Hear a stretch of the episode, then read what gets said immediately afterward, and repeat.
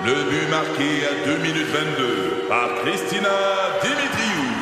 Avec l'aide de Sebastiano Brunet, Lucie Beaulieu, Tarek Malki, Jenny Agostino, Edith Chen, Emmanuel Jean-Pierre. Au hockey, comme en immobilier, pour réussir, ça prend toute une équipe. Et avec vos 5000 courtiers Remax, la force du réseau roule pour vous. Remax est heureuse de s'associer à Martin McGuire et Danny Dubé pour vous présenter le tout nouveau balado Bon Match.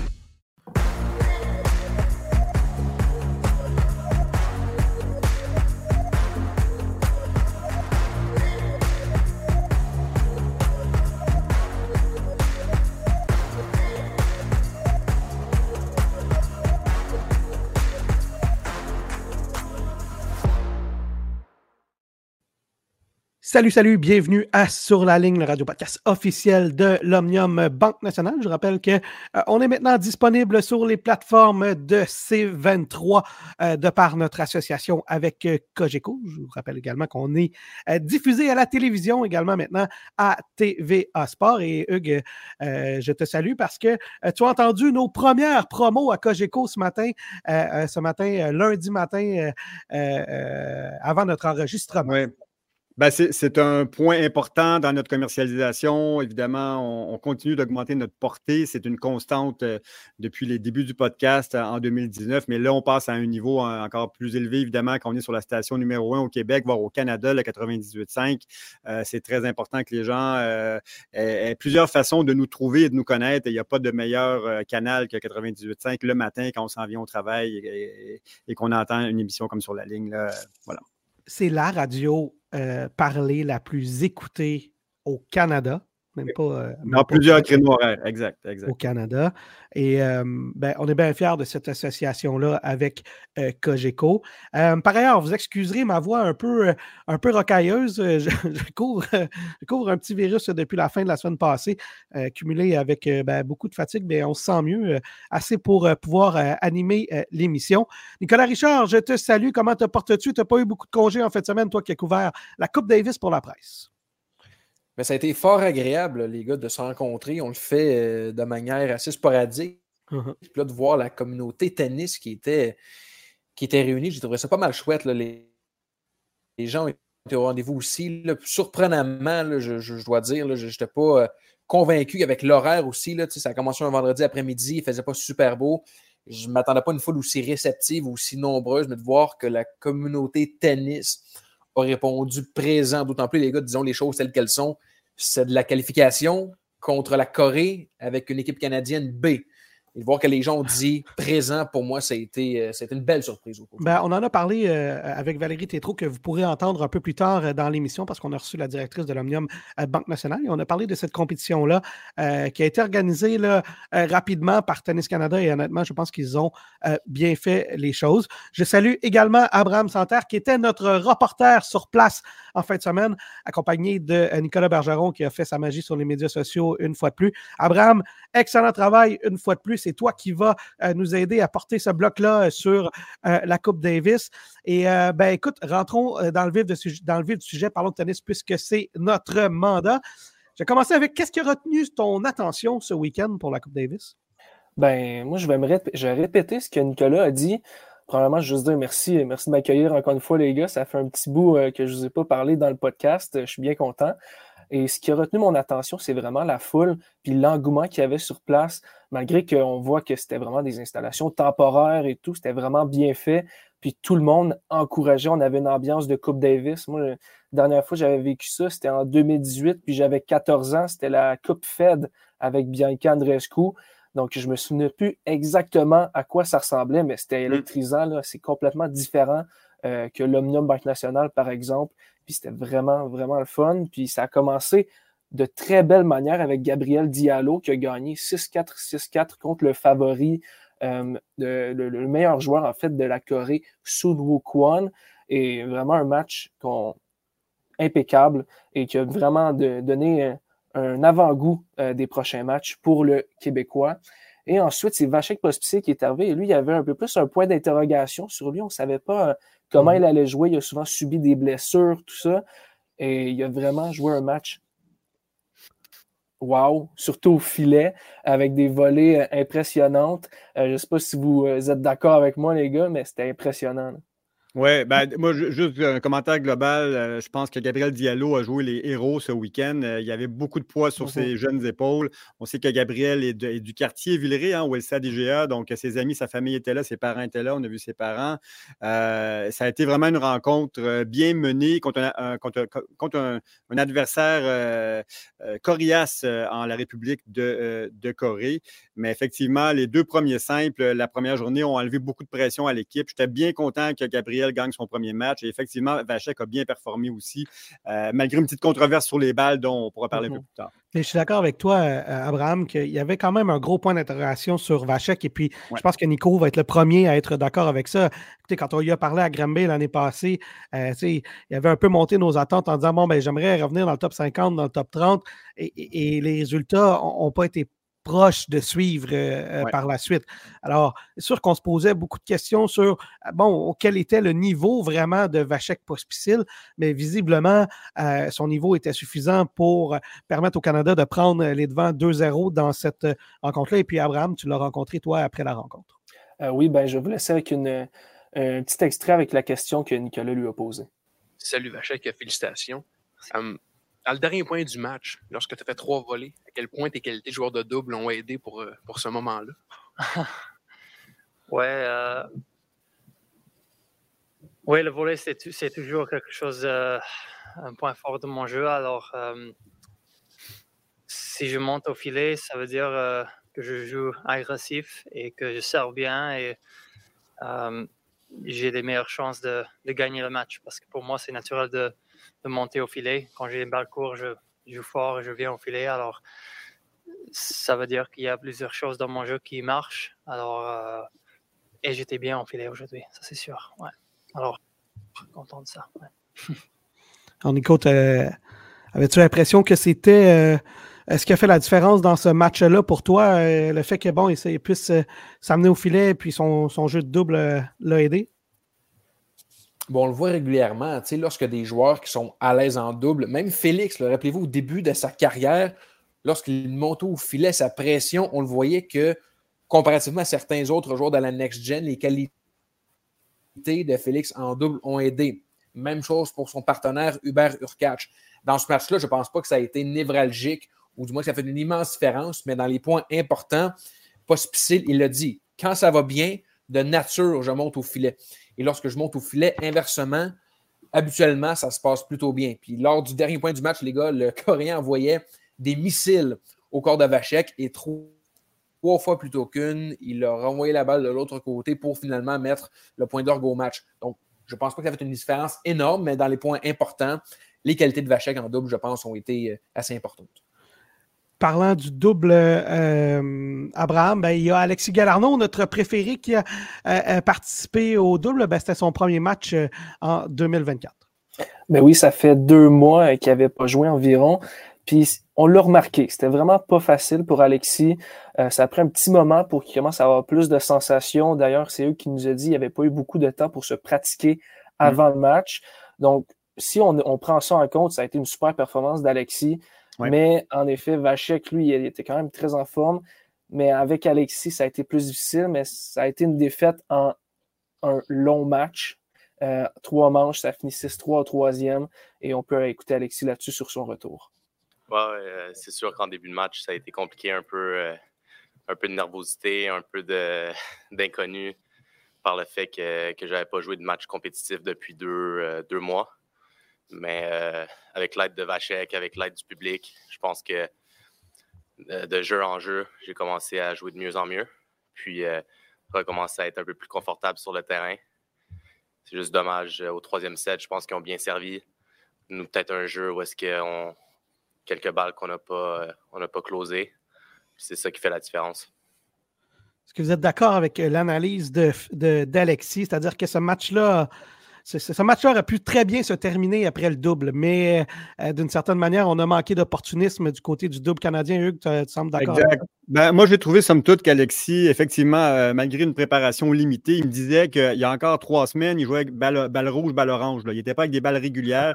fait qu'il a dû retrouver ses, ses, sensations. Un petit message pour tout le monde aussi, c'est, c'est toujours utile de recommencer avec une balle qui est moins rapide pour retrouver ses, ses sensations. C'est ce qu'Alexis a fait. Donc, euh, j'étais un peu nerveux, moi aussi, de voir son, son niveau de, de, de, de, régularité sur, sur euh, dans, différents aspects du jeu. Moi, je, l'ai remarqué un peu en retour où il semblait un petit peu... Euh, euh, peut-être en, retard sur, sur, quelques balles, mais il a quand même bien servi au filet. Ça s'est bien passé aussi. Il avait des bonnes mains au filet et c'est ça qui est important en double. Donc, effectivement, il n'était pas si loin que ça. Je pense qu'il était quand même content de, de sa performance. Puis, ça n'a pas été un mauvais double. Ils, ils, auraient pu finir cette rencontre-là en trois matchs et gagner le double.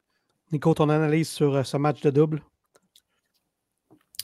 J'ai regardé le match avec Abraham, justement, dans les, dans les gradins. J'ai pas la même pas la, pas, pas la même vision, mais je suis un peu plus pessimiste dans la mesure où au début, je trouvais notamment Alexis. Bon, Hugues l'a dit, il y avait l'excuse d'être euh, pour euh, en action de que dans un contexte comme celui-là, il n'y a pas place à l'erreur. Et rapidement, les Coréens mmh. ont saisi que ouais. la faiblesse du côté canadien, c'était Alexis. Je ne sais pas le nombre de fois qu'ils ont visé Galarno au filet je trouvais que Vachek avait l'air presque d'un figurant lors des échanges au filet parce que toutes les balles allaient en direction d'Alexis. Puis, mine de rien, bon, on l'a dit, c'est un premier match depuis un sacré bail. Mais il y a eu de la difficulté à s'adapter aux balles, notamment en retour de service. Combien de oui. fois Abraham, souviens-toi, on s'était dit, mon Dieu, il a de la misère à s'adapter aux balles, qu'il a capté mm -hmm. souvent avec la raquette devant le visage parce qu'il est incapable de s'adapter. Oui.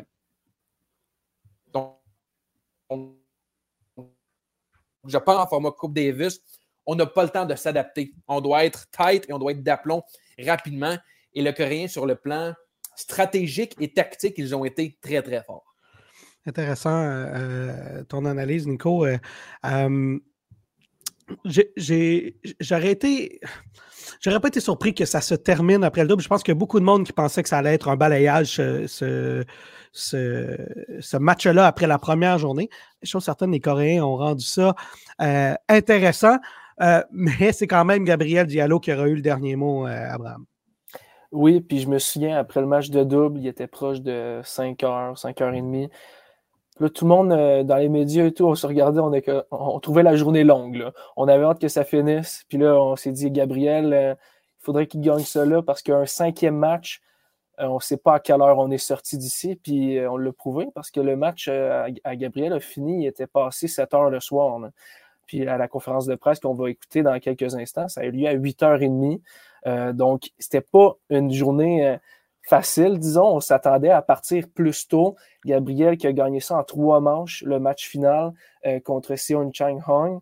Donc 6-1 la dernière manche qui a été complètement différente que les deux premières. Il a fait 50 fautes dans la première, euh, dans les deux premières manches et dans la dernière manche, il en a fait seulement 11 environ.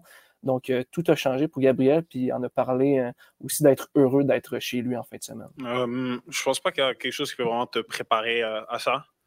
Je pense qu'il faut que tu sois euh, ouvert d'esprit. il y avait beaucoup de premières fois pour moi ce week-end. Première fois de jouer une Coupe Davis à la maison, surtout dans, ici au Stade Prix. Donc, c'était sûr que c'était spécial pour moi, mais j'essayais d'être le plus ouvert d'esprit puis de ne pas mettre, on va dire, de, de barrières ou de limites euh, mentalement. Euh, j'étais prêt à tout. J'étais prêt à un bon début, un mauvais début. J'étais très concentré aussi sur, euh, sur la tactique. Puis euh, je pense que ça, ça m'a aidé beaucoup de, de pouvoir de ne pas mettre tout mon focus sur les émotions, puis essayer de, mettre plus mon énergie et mon focus sur le tennis, sur, sur ce que je contrôle. Puis euh, ça, ça a bien marché, heureusement. Alors, euh, Gabriel Diallo qui a voulu, euh, d'une certaine manière, garder, garder son calme alors qu'il joue à la maison. Mais il y a quand même quelque chose d'intéressant dans le cas de Gabriel Diallo, c'est qu'il y a une tendance qui se dessine à Montréal. C'est-à-dire, c'est un peu ici qu'on l'a découvert en qualification il y a deux ans, alors qu'il avait surpris Duckworth. Euh, alors, ça, ça c'était déjà intéressant. Il a gagné un ETF, c'est un 25 000 si je me souviens bien, il n'y a pas si longtemps à Montréal. Au printemps dernier, au stade Au printemps dernier. Alors voilà. Et Et là, il fait une performance digne de ce nom dans une compétition particulièrement importante, la Coupe Davis à Montréal, où il était le numéro un. Et il a livré. Je pense qu'il est à l'aise à Montréal, le bon Gabriel Diallo. Oui. Soyons, allons un peu plus en détail sur la composition de, l'équipe. Puis effectivement, ça met en perspective l'importance de ses réussites à Gabriel le week-end dernier pour la Coupe Davis parce que Miloš Ronic, qui était sur le banc des joueurs, n'était pas nécessairement en état de jouer. Alexis, on en a parlé, n'était pas non plus à 100% il venait de reprendre. Donc, ça ne laissait pas beaucoup de marge de manœuvre à Gabriel qui agissait comme numéro un au sein de l'équipe ce week-end. Et euh, encore une fois, très haut niveau de pression et ça démontre aussi qu'il peut livrer dans ce contexte-là. Euh, et on sait quand, euh, quand on joue pour son pays, ça ajoute un autre niveau de pression aussi. Moi, ça m'encourage beaucoup pour le reste de sa saison, mais effectivement, il performe bien euh, au Canada, Gabriel. Ouais. Commentaire, Nico, sur Gabriel Diallo, peut-être à Montréal. Est-ce qu'il y a quelque chose de particulier pour lui à Montréal? Ben, complètement, il l'a répété toute la semaine, mais ce que j'ai apprécié de Gabriel, c'est qu'à 22 ans, comme je le disais dans ma question, il avait deux lourdes tâches. Briser la glace.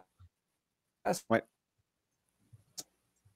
On, sait que dans un duel, et ensuite de fermer les livres après un double, on le dit coup-ci, coup-ça, où les Coréens auraient pu reprendre l'ascendant. Puis souvenez-vous, les gars, contre la Belgique, les Coréens avaient déjà remonté un déficit de 0-2, donc ils savaient que c'était possible de le faire. Mais ce qui m'a le plus impressionné, c'est l'adaptation de Gabriel Diallo en à peine 24 heures. Dans le match de vendredi, il a dit insatisfait de sa manière de servir, insatisfait dans sa manière de monter au filet, insatisfait dans la manière de gérer certains points. Ça n'a pas été un match parfait dans celui qui a euh, donc euh, donné la victoire au Canada, mais quand même, son service il a été impeccable. On l'a vu. Pour les gens qui n'avaient jamais regardé Diallo,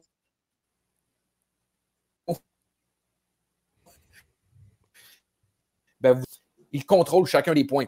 Et ça a été le cas. Encore, évidemment, il a 22 ans, encore certains défauts dans, dans sa manière de gérer certains points. Mais de manière générale, ça a été une évolution remarquable de Gabriel Diallo en seulement 24 heures et c'est ce que je retiens de ce week-end-là. Intéressant. Bref, c'est une victoire euh, particulièrement importante parce que sans Félix, sans Chapeau, eh ben, le Canada se qualifie pour euh, la phase finale de la Coupe Davis. Et puis, ben, à partir de là, euh, tout, est, tout est possible. Tous les espoirs sont permis. avant de te laisser aller, Abraham, peut-être nous, nous, faire un petit résumé, peut-être de défaites surprises là, qui se sont passées. dans cette Coupe Davis. Là, parce que le Canada a passé, mais il y a eu quelques surprises qui ont. qui, qui, il y a des, mm-hmm. grandes, des grandes nations qu'on ne verra pas en finale. Oui, on peut commencer par la Serbie de Novak Djokovic qui a perdu sèchement un balayage par la Slovaquie. Djokovic était absent, évidemment, mais c'était quand même pas attendu que la Serbie perde de mm. cette manière-là. Dans un autre duel, Belgique contre Croatie, deux grandes nations. La Belgique l'a emporté, donc la Croatie qui ne sera pas présente aux prochaines étapes. Et il y a aussi eu une rencontre très serrée entre le Chili de Alejandro Tabilo et le Pérou qui s'est terminé au dernier match où le, Chili l'a emporté finalement pour éviter la surprise. Euh, Tabilo, qu'on rappelle, qui vient de Toronto, n'est-ce pas, Alex? Ben voilà, voilà. C'est pour ça que je riais. C'est parce que tu as mis l'accent sur Tabilo, alors que ça me fait plaisir de l'appeler euh, euh, un Canadien, lui aussi. Là, alors, euh, mais tu as raison. Il représente très, très bien le Chili. Alors, ben Abraham, merci pour ta couverture. J'espère que tu as apprécié ton temps au Parc Jarry, au Stade IGA ce week-end. Et puis, je sais que même si les journées sont longues à couvrir du tennis, je vais te dire une chose n'y a rien de plus tripant que de couvrir son sport préféré, ça, mon gars. J'espère que tu as pu en profiter autant que tu en as voulu. Certainement. Merci, les gars. À bientôt. Merci. Bye bye, Abraham. Salut, Abraham. De notre côté, on va faire une courte pause et au retour, ben, on continue notre couverture de cette Coupe Davis, mais cette fois, on reçoit la directrice de l'Omnium Banque Nationale, Valérie Tétrault. Vous cherchez une escapade dernière minute? Profitez de 35% de rabais sur les magnifiques suites de l'Hôtel Montville. Disponible pour un temps limité seulement, rendez-vous sur hôtelmontville.com pour réserver votre séjour au cœur des festivités de Montréal. La Saint-Valentin approche. Préparez un séjour romantique parfait dans les magnifiques suites vitrées de l'Hôtel Montville. Rendez-vous sur hôtelmontville.com pour découvrir leur offre spéciale qui inclut 20% de rabais sur votre nuitée, un souper trois services pour deux personnes, un petit déjeuner pour deux et une boîte de chocolat. On l'a annoncé plus tôt dans l'émission, on poursuit notre euh, couverture de la Coupe Davis. Cette fois, on reçoit la directrice de l'Omnium Banque Nationale, euh, une, une, personne qu'on aime toujours recevoir au podcast sur la ligne, Valérie Tétron. Valérie, merci de te joindre à nous. Très grand plaisir. Euh, Valérie, comment te sens-tu là, après cette compétition bon, prestigieuse en début de saison, là, comme ça que vous avez eu à, organiser? Est-ce que la, pression est retombée d'abord avant tout, avant qu'on rentre dans, dans, le vif du sujet?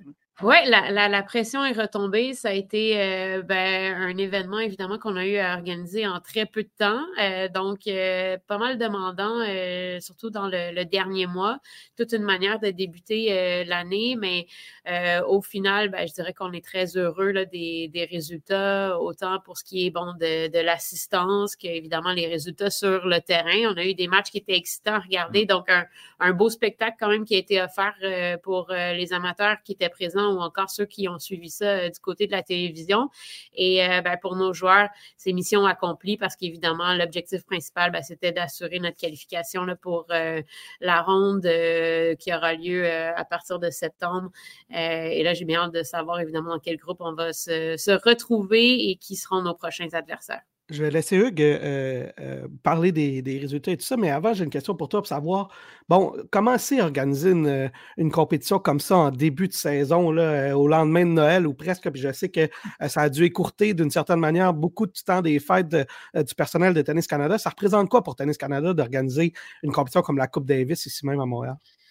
Je ne vais pas vous faire de cachette. Hein. Le, tirage a eu lieu évidemment alors qu'on était euh, à Malaga, donc euh, toute fin d'année 2023. Euh, on était à la fin du mois de, novembre et je vous dirais que c'est probablement l'événement qu'on a organisé où on a eu le moins de temps pour mmh. l'organiser. Donc quand il y a eu le tirage, pas que ça ne tentait pas nécessairement de l'avoir, mais euh, on n'était pas sûr si on voulait avoir la Coupe Davis euh, ou pas. Et au final, ben, ça te limite quand même un petit peu dans tes, dans tes options. Euh, parce que de décider justement en si peu de temps d'aller vers un aréna où potentiellement on n'est jamais allé, alors qu'en hiver, déjà, trouver une place qui peut accueillir ce genre d'événement, c'est pas évident, étant donné tous les matchs de hockey qui sont disputés dans, dans, plusieurs des options qu'on aurait un peu plus tard dans l'année. Euh, et donc, ça a demandé quand même beaucoup à une équipe qui est fatiguée. Et, je ne vous fais pas de cachette, nous, normalement, notre saison hmm. morte, ben, c'est justement aux alentours des fêtes. C'est là que les gens sont en mesure enfin de récupérer, de prendre euh, des vacances un peu plus longues. Euh, mais en même temps, j'ai envie de dire que pour l'esprit d'équipe, pour partir une année en force, ben il n'y a rien de mieux que de faire un, un événement. Et c'est un peu ce que j'ai ressenti là, dans, les, dans les dernières semaines. Ben, en tout cas, moi, je n'ai pas, euh, pas senti que ça avait l'air d'un, mmh. événement organisé à la dernière minute. Ben, franchement, j'ai trouvé que, euh, pour utiliser le terme anglo, euh, le setup était vraiment beau. Vous avez fait beaucoup avec pas beaucoup d'espace, j'ai l'impression. Puis honnêtement, bravo pour ça. Là, puis je dis pas ça juste pour flatter dans le sens du poil. je le pense vraiment comme fan puis comme observateur de tennis averti. Fait que excellent travail, excellent travail là-dessus. Maintenant, Hugues, je te laisse enchaîner avec ben, ce qui s'est passé sur le terrain parce que ça aussi, c'est des bonnes nouvelles. Ouais, belle victoire 3-1 contre la République de Corée, un, adversaire coriace, ma foi. Ça n'a pas été si facile que ça, même si on gagne 3-1 euh, ultimement. Euh, Gabriel Diallo avait beaucoup de poids sur ses épaules, je pense, pour le match numéro 1 et le match euh, numéro, numéro 4. Parle-nous un peu des résultats sportifs du week-end. Oui, ben, je suis contente pour Gabriel parce que c'est vrai qu'il arrivait quand même dans cette rencontre-là avec pas mal de pression, étant donné bon, qu'il a grandi ici, il a joué longtemps au l'IGA. Donc, veut, veut pas, ben oui, ça, ça t'amène une espèce de dose de, motivation qui est importante, mais ça vient aussi avec euh, pas mal de pression. Et il arrivait aussi en tant que numéro un. Euh, donc, avec l'absence ben, de Dennis, de Félix, les yeux étaient un petit peu plus euh, tournés vers lui et il savait qu'il devait livrer. Sur papier, il était favori de toute façon contre les deux joueurs, mais en sachant bien que, bon, il y a le contexte Coupe Davis qui change toujours la mm-hmm. donne et il y a le fait que, ben, déjà, leur joueur qui jouait numéro 2, Quan, euh, on sait que c'était euh, en fait un joueur qui est bien meilleur que son classement. Il a déjà été 52e. Exactement, a déjà battu Félix euh, il y a deux ans. Et bon, je je pense pas que Gabriel a été nécessairement parfait, mais je pense que justement, dans, les moments où il devait trouver des manières pour rehausser son niveau, ben, il a su le faire. Et je pense surtout que Et c'est là que je suis contente. Ce week-end-là a, permis à, plusieurs amateurs probablement de le découvrir encore un peu plus. Son tennis et aussi sa personnalité, parce que ben, il y a quelque chose d'attachant chez Gabriel. Hein. Je pense qu'il sait comment euh, communiquer son énergie à, la foule, comment faire embarquer la foule. Et pour ça, ben, j'ai l'impression que là, les gens ont encore plus hâte de le voir en action euh, un peu plus tard euh, cet été.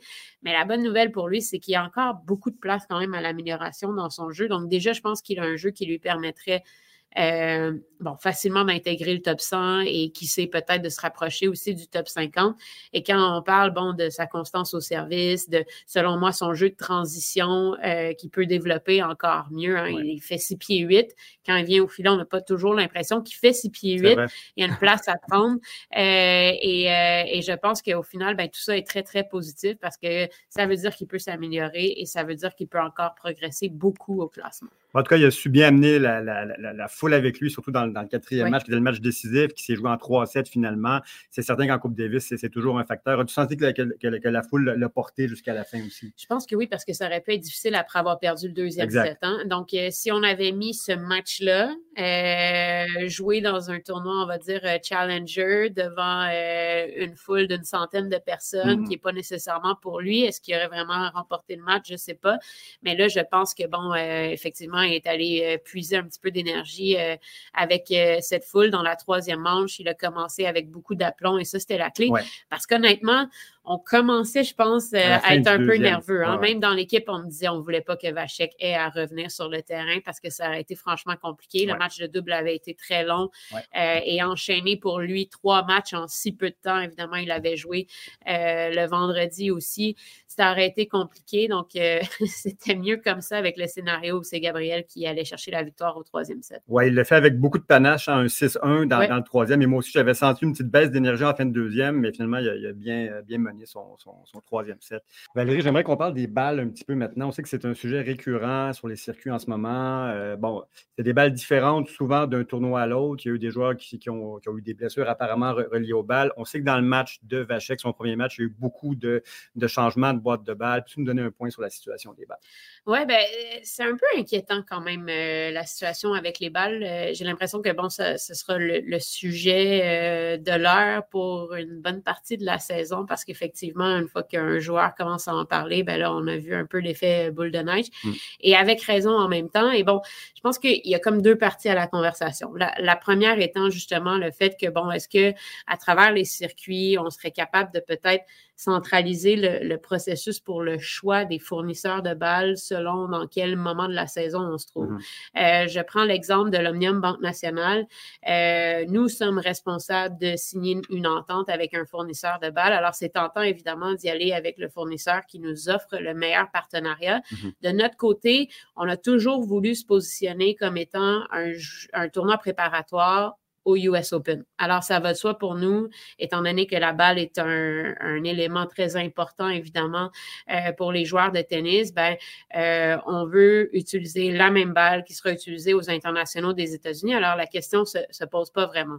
Euh, mais dans le cas de d'autres tournois qui sont parfois, justement, avant euh, des tournois du Grand Chelem, ben, on peut prendre une balle différente, ce qui amène les joueurs donc de semaine en semaine à jouer avec des balles qui sont différentes. Et c'est sûr que pour l'amateur moyen qui joue une fois de temps en temps, ça fait peut-être mm. pas une énorme différence, mais je peux vous dire que pour un joueur, la différence, elle est énorme. Si vous étiez pour leur bander les yeux, ils seraient capables de vous dire laquelle est euh, la Wilson US Open et laquelle est la Dunlop ATP, mm-hmm. par exemple. Euh, et, et l'autre partie de la conversation, mais c'est plus là vraiment sur le contrôle de qualité, parce que justement, il y a plusieurs joueurs qui semblent dire que euh, en ce moment, ben, il y a des balles qui, sont, qui ont baissé en termes de qualité. Et c'est là que c'est un petit mmh. peu plus euh, inquiétant. Et, ça, ben, ça a fait partie un peu de, ce qu'on a expérimenté euh, ce week-end parce que je peux vous dire que les balles, je n'étais pas vraiment surprise d'en entendre parler vendredi parce que pendant la semaine d'entraînement, notre équipe nous disait que ben, selon les boîtes de balles qu'on ouvrait, la qualité n'était pas toujours euh, la même. Et là, ben, on se demandait, bon, est-ce que Dunlop nous a envoyé, par exemple, des caisses qui dataient d'un certain temps? Mmh.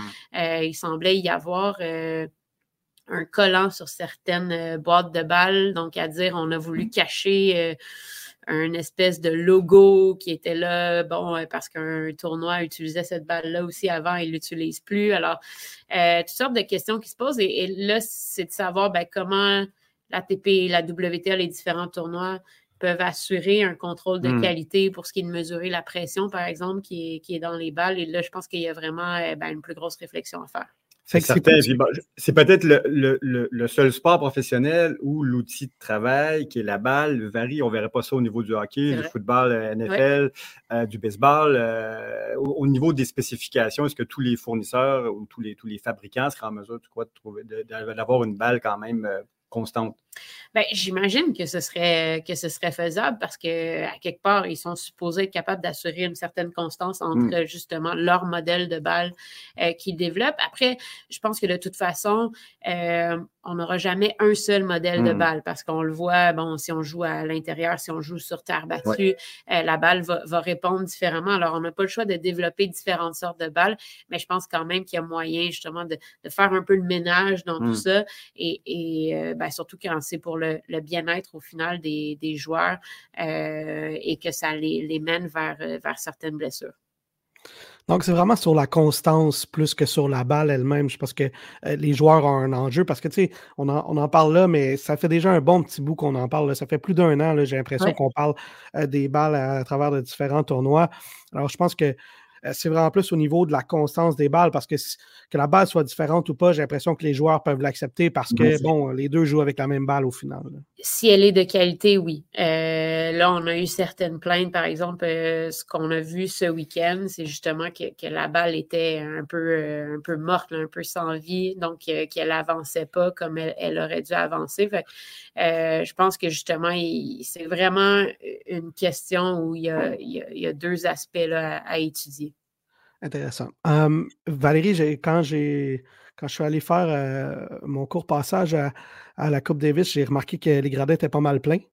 Est-ce que vous êtes satisfait de, euh, de, l'assistance euh, durant le week-end? Parce que honnêtement, c'est pas toujours évident là, à la dernière minute ou presque. et puis surtout un vendredi après-midi d'attirer du monde et c'était quand même pas mal plein très satisfaite euh, des, résultats. On, on, se disait, bon, on va avoir seulement euh, deux, trois semaines pour vendre nos billets. Euh, on arrive dans une période, évidemment, après les fêtes où c'est pas toujours euh, évident. Le format de la Coupe Davis fait en sorte que, bon, il y a toujours des, questions qui se posent aussi à savoir qui fera partie de cette équipe. On n'avait pas Félix, mais je pense que, bon, euh, on a vu que, la, communauté du tennis avait hâte euh, de revoir la Coupe Davis. Ça faisait un bon moment qu'elle n'avait pas été disputée ici à Montréal. Ça datait de, 2012. Et je peux vous dire qu'au final, justement, ben, on a réussi à vendre tous ces billets-là en mettant, bon, à peu près zéro dollar en, en marketing. C'est donc dire que ben, les gens qui gravitent autour du monde du tennis ben, euh, sont encore intéressés d'en consommer. Et c'est ces gens-là ben, qui étaient au rendez-vous euh, ce week-end. Et, pour moi, ben, c'est important parce que c'est une manière, je pense, de leur redonner aussi, en quelque sorte. Euh, je me souviens très bien, très jeune, être venu moi-même assister à une rencontre de Coupe Davis ici même euh, au stade IGA, alors que Sébastien Larreau était sur le terrain avec euh, Daniel Nestor. Et, c'est pour ça que j'étais contente de voir aussi des, jeunes qui s'entraînent dans les différents clubs du Québec qui ben, étaient présents pour voir justement l'équipe canadienne à l'œuvre. Et je pense que là, c'est une belle source d'inspiration et de motivation. Mais moi, je, moi, je veux dire, ça doit être l'effet sur la ligne. Parce que nous, on en a parlé. Euh, euh, je pense que je pense que je pense qu'on a contribué. Euh, non, non, je fais des blagues, évidemment, là, mais. Ah, vous, avez quand même votre part du gâteau. mais, mais j'étais quand même impressionné de voir euh, ce monde-là vendredi euh, après-midi particulièrement. je le mentionne, c'est pas évident euh, d'attirer du monde en après-midi comme ça un vendredi. Là, puis c'est là, je pense qu'on constate qu'au Québec, ben, on n'est pas juste des fans de l'Omnium Banque Nationale, je pense qu'on est vraiment des fans de tennis parce que ben, comme, Alex, j'ai envie de dire, on est, on est des fans de tennis. On voit que l'intérêt pour le tennis continue de, croître et ça, c'est franchement une, bonne nouvelle.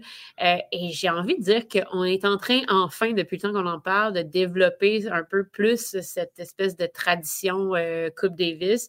C'est sûr que le fait d'avoir remporté les grands honneurs il y a deux ans, ça nous a un petit peu aidé. Euh, mais quand même, les gens commencent à, être un peu plus familiers, je pense, avec, avec le format, avec ce que ça veut dire. Et dans ce cas-là, mais ça importe un peu moins de savoir justement si ce sera Félix et Dennis qui vont être sur l'équipe parce qu'on s'en vient voir l'équipe canadienne.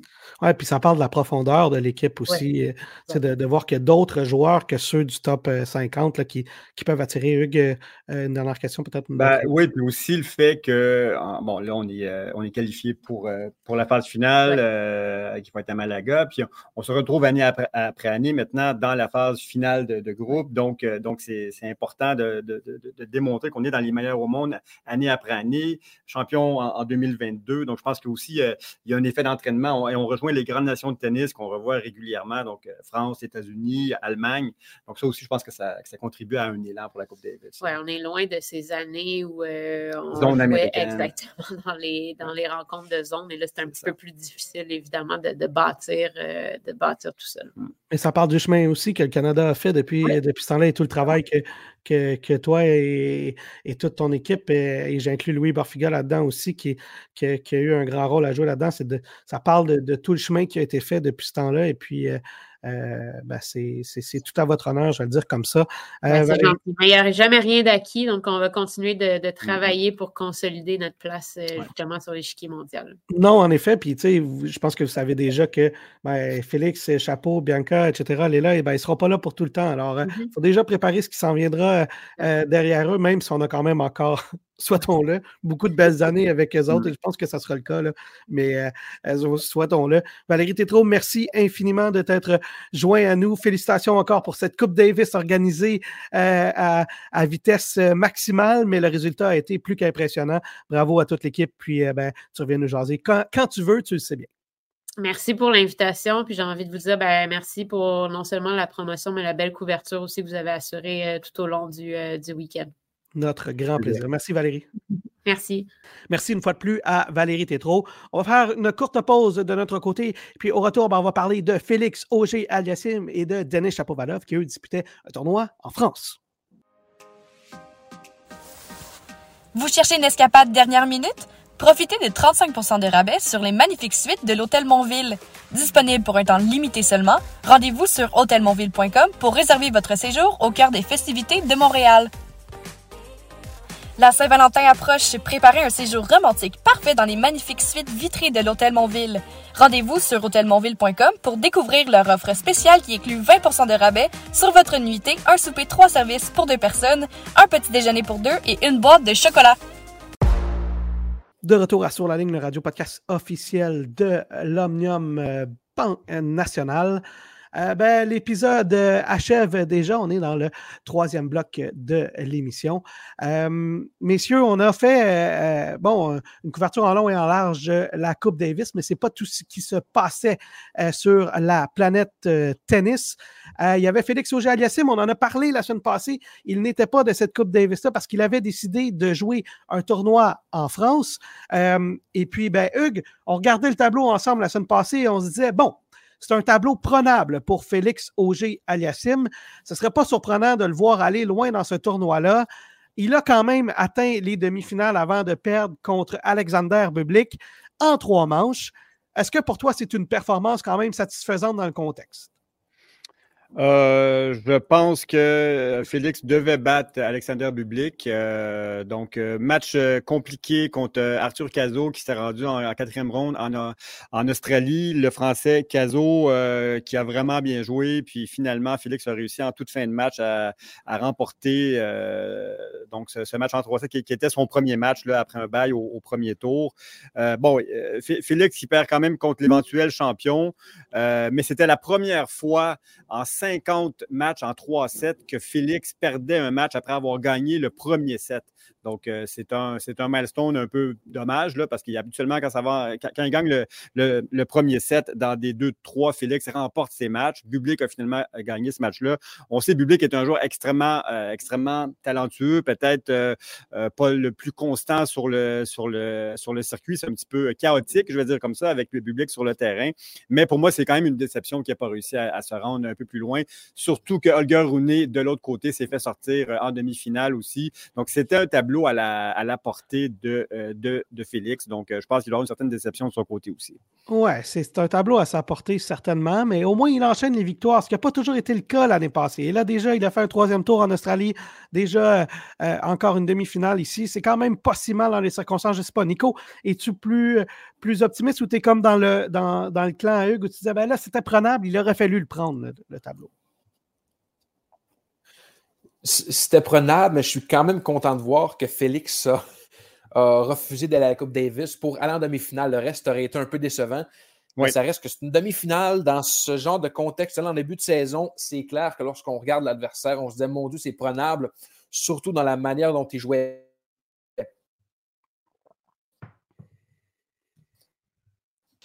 Il est en, en, quête de retrouver ses repères après une saison plus difficile, même si la fin de saison avait été bonne mais j'ai envie de dire que les gars, ça reste une demi-finale. On ne va pas se plaindre pour, pour une demi-finale. Félix a été tellement difficile l'année dernière, c'est-à-dire, donc chaque demi-finale, chaque finale, évidemment, ce n'était pas un immense tournoi, ce n'était pas un immense tableau, mais ça reste que ben, c'est une demi-finale.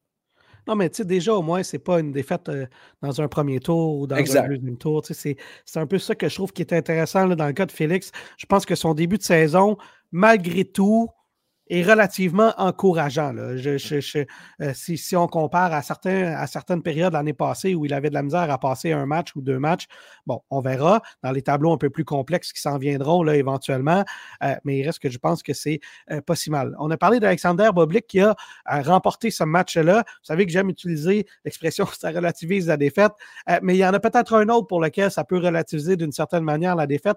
Et Hugues, ce gars-là, c'est Denis Chapovalov parce que lui aussi, il a eu sur son parcours Boblik. Et ça aurait très bien pu changer la, nature du tournoi de Boblik, cette confrontation-là. Absolument. Euh, autant je, suis moins, euh, moins prompt à dire que c'est une, une, défaite euh, relative ben, pour, pour Félix, autant pour Chapeau Valov, c'est il, a, il a eu des balles de match contre Bublik. Donc, contre, l'éventuel champion. Après avoir balayé le premier set, 6-1, il perd, il perd finalement 7-6 au deuxième et s'incline au troisième set. Mais ça a été un bon match de Chapeau Valov. Donc, beaucoup de signes encourageants quand même pour, euh, pour, euh, pour Denis dans ce match. Là, qui a, c'est quand même un premier tour, mais performance extrêmement encourageante pour, pour Chapeau Valov. Nico, commentaire sur cette performance de Chapeau Valov? Je vais t'avouer que contrairement à Félix, j'aurais préféré le voir à la Coupe Davis simplement pour retrouver peut-être cette passion ou ce feu qu'il avait dans les yeux au moment où ça allait bien pour lui. Je pense que de remporter un, ben, une phase de groupe, disons ça comme ça, même si ce n'était pas de manière individuelle, je pense que ça l'aurait peut-être revigoré plus que cette espèce de parenthèse euh, individuelle. Décevant, je, n'ai plus d'attente pour Denis Chapovalov. Je pense que tranquillement, il devra apprendre comment dire, à comprendre que sa place n'est peut-être plus dans le top 15 ou dans le top 20. Ce sont des durs, ce sont des mots qui sont durs à admettre, mais je pense que c'est la triste réalité. Je pense quand même que j'aurais été choix de le voir en fin de semaine à Montréal, simplement pour retrouver ses repères et un peu goûter à la Les deux vont rester euh, en France, messieurs, euh, vont jouer un tournoi à Marseille. Je regardais le tableau de Félix Auger Aliassim. Et euh, ben, encore une fois, honnêtement, c'est relativement prenable pour Félix Auger-Aliassime quand on regarde ce qui va se passer à Marseille. Il, va avoir le Français Quentin Alice euh, dans les pattes au premier tour, qui est quand même classé 101e mondial. Ce serait Zhang au deuxième tour potentiellement, peut-être un Hachanov en quart de finale, mais il a une fiche gagnante. Bon, ça pourrait se compliquer en quart de finale parce que tu as un Hachanov, un Agut, euh, un Bautista Agut ou un Gasquet, mais ben franchement, il a quand même une fiche gagnante contre tous les joueurs jusqu'à la demi-finale où il affronterait peut-être un Dimitrov. Ça, ce serait peut-être pas la bonne nouvelle, mais je pense que c'est encore très prenable pour Félix Auger aliasim à Marseille. Euh, j'ai hâte de voir qu'est-ce que ça va donner de ce côté-là. C'est un peu, ça, ça, devrait être intéressant pour Denis Chapovalov aussi. Lui, il affrontera Hugo Gaston au premier tour. Euh, ce sera quand même euh, difficile, mais il a une fiche de 1-0 contre, contre Gaston. et écoutez, c'est un tournoi où il y a beaucoup de monde, mais Hugues, tu voulais acheter quelque chose? Ben, moi, je me projette beaucoup pour, pour, Félix. Déjà, les gars au Sunshine Double, pour voir où il se situe vraiment, euh, pour voir si son, son, classement de 30e mondial va, va, pouvoir progresser cette année. C'est là que, que, les gros points vont arriver. Euh, tant Félix que Denis ont besoin de points. C'est pour ça qu'ils sont allés du côté de la France pour jouer ces, ces ATP 250. Et on regarde le tableau. Donc, Urkac, premier favori, et, Dimitrov en bas de tableau. C'est des joueurs que, que Félix a déjà battus. mais il faut qu'il fasse des points. Ils sont là, et Félix et Denis, pour, pour accumuler des, points, pour faciliter leur, euh, leur entrée dans le tableau plus tard en saison. Donc, il faut, il faut des performances. Il faut des quarts, des demi, des finales, peut-être un titre pour Félix, pourquoi pas. Mais euh, je, regarde ça avec beaucoup, beaucoup, beaucoup d'intérêt. Puis on saura où nos, où nos, euh, où nos, où nos Canadiens vont se situer vraiment pour la, pour la, pour la saison quand on va arriver à Indian Wells et à Miami plus tard ce printemps. Ouais, je regarde le tableau et, et, ben, franchement, je pense que c'est aussi prenable jusqu'en demi-finale pour Félix. Euh, en tout cas, il ne faudrait pas, faudrait pas surprendre de le voir aller loin. Euh, Dimitrov connaît un bon début de saison. Ce serait certainement un des joueurs à surveiller dans ce, euh, dans ce tournoi-là. Peut-être à noter un match de premier tour intéressant, mais en fait, qui aurait peut-être été vraiment intéressant en 2013. Roberta Bautista Agut contre Richard Gasquet. Ça aurait peut-être été un match de quart de finale dans un grand chelem en 2013. Nico, tu t'attends à quoi de de, Félix dans ce tournoi-là quand tu regardes le tableau qui est quand même prenable et qui, bon, euh, mine de rien, quand même un début de saison là, décent? Ben, c'est ça. Non seulement c'est surprenable, mais on le sait trop bien, Félix, c'est un gars de séquence. Fait que ce serait le moment de le prouver une fois de plus. Peut-être encore de finale, demi-finale, puis les gars, mine de rien, c'est peut-être dans un mois et demi, là, mais ça s'en vient rapidement. le swing américain, le, Double Sunshine. Miami, Indian Wells, des tournois hyper, hyper importants. Novak sur Indian Wells notamment, c'est dire à quel point cette année ce sera relevé. Donc, il faut que Félix arrive frais et dispo, mais surtout avec un bon momentum. Oui, et les gars, n'oubliez pas que les tournois en ce moment euh, à Marseille euh, et, euh, à Montpellier, la semaine dernière, se jouent en intérieur, qui est la condition préférée de Félix. Ces quatre titres sont, venus à l'intérieur, donc il se doit de bien performer là parce que c'est les, conditions qu'il aime le mieux. Donc, ça, ajoute à l'intérêt de voir il sera en où cette semaine à Marseille.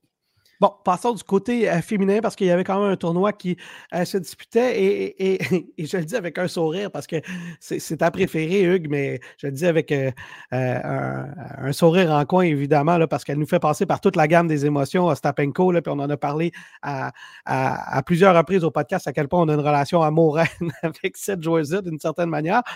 Mais Colin, elle connaît un bon début. Elle, connaît, elle est sur une bonne séquence depuis la fin de l'année passée. La joueuse la plus constante du circuit féminin en ce moment.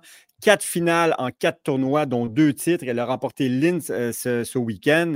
Elle a été en, donc euh, deux, finales en double et deux en simple avec deux titres. C'est quand même, c'est quand même pas banal. On monte, on voit vraiment son, son côté très, très, euh, très, très, complet à Stapenko. Bon, ça nous, elle nous fait sourire parce que c'est une fille qui est un peu Émotive. Euh, un peu émotive. Elle, fait des mimiques sur, le terrain qui sont vraiment, vraiment rigolotes. Elle va souvent contester euh, des appels euh, de, la reprise vidéo qu'on ne peut pas vraiment contester. Elle ne croit pas à la reprise vidéo. Elle, le dit à plusieurs fois. Donc, elle, va, elle va souvent contester une balle qui, va, être appelée contre elle sur une reprise vidéo.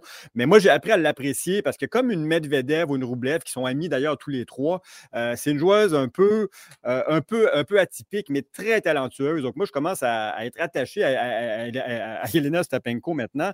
Mais surtout, c'est ses performances qui m'impressionnent en ce moment. Deux titres déjà en 2024, quatre finales. Bravo Stapenko. Moi, je me souviens de Yelena Stapenko à Québec. Elle nous en a fait voir de tous les couleurs. Elle était tout jeune à l'époque. Mais euh, je me souviens d'un match où euh, elle était particulièrement émotive et la raquette euh, y allait par là, comme on dit. Elle avait, marqué, les, partisans de Québec. Puis pas longtemps après, peut-être un an ou deux après, elle remportait Roland Garros. Alors, des fois, vous savez vous avez la chance de voir des joueurs, peut-être que vous ne soupçonnez pas là, de, sous vos yeux, qui, vont être des grands champions de Grand Chelem. Commentaire sur cette victoire de Yelena Ostapenko, mon cher euh, Nico?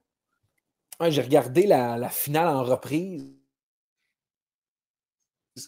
Et les gars, Ostapenko, elle cogne en Moses. Oh Ça fait longtemps, oh il me semble, que je n'ai pas vu, mis à part peut-être Sabalenka, une joueuse qui, dans un espace relativement restreint, est capable de décocher à plat qui plus est aussi rapidement. Alex, tu as parlé de Roland Garros.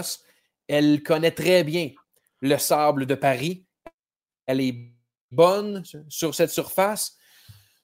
C'est encore un peu trop tôt d'y aller de prédiction, surtout qu'on sait que mon ratio cette année, ça va plutôt bien en termes de ratio en général. Mais je pense que ça pourrait... ratio en général. Mais je pense... Voilà, mais je pense que Stapenko, on ne la voit pas aller présentement parce qu'elle n'est ni dans le top 5, ni dans le top 10. Elle se rapproche. mais ça s'en vient du très, très tennis pour Stapenko. Sérieusement, les gars, d'autant plus une championne qui sait comment gagner. On le sait qu'il n'y a rien de plus dangereux que ça. Je l'ai regardé ce week-end. Ça fait longtemps que je n'avais pas un échantillon aussi frappant de Stapenko. Et les gars, je dois dire que j'étais vachement impressionné. Mais tu sais, quand on regarde ce qu'elle a fait dans les dernières années, au-delà de dire qu'elle bon, elle n'était plus la championne de Grand Chelem qu'on a connue, et, c'est vrai. Mais il reste que elle a des titres à chaque saison depuis 2021. Alors, elle a gagné Eastbourne en 21, Dubaï en 22, Birmingham en 23, et puis Linz et Adélaïde depuis le début de la saison. Je veux dire, ça prend un joueur d'exception pour remporter un titre pendant quatre, 4, 5 années de suite. Et, non seulement ça, remporter des titres Grand Chelem, mais là, on a plus que ça, parce que c'est son huitième titre euh, sur le circuit euh, euh, de la WTA. Elle en a deux déjà cette année.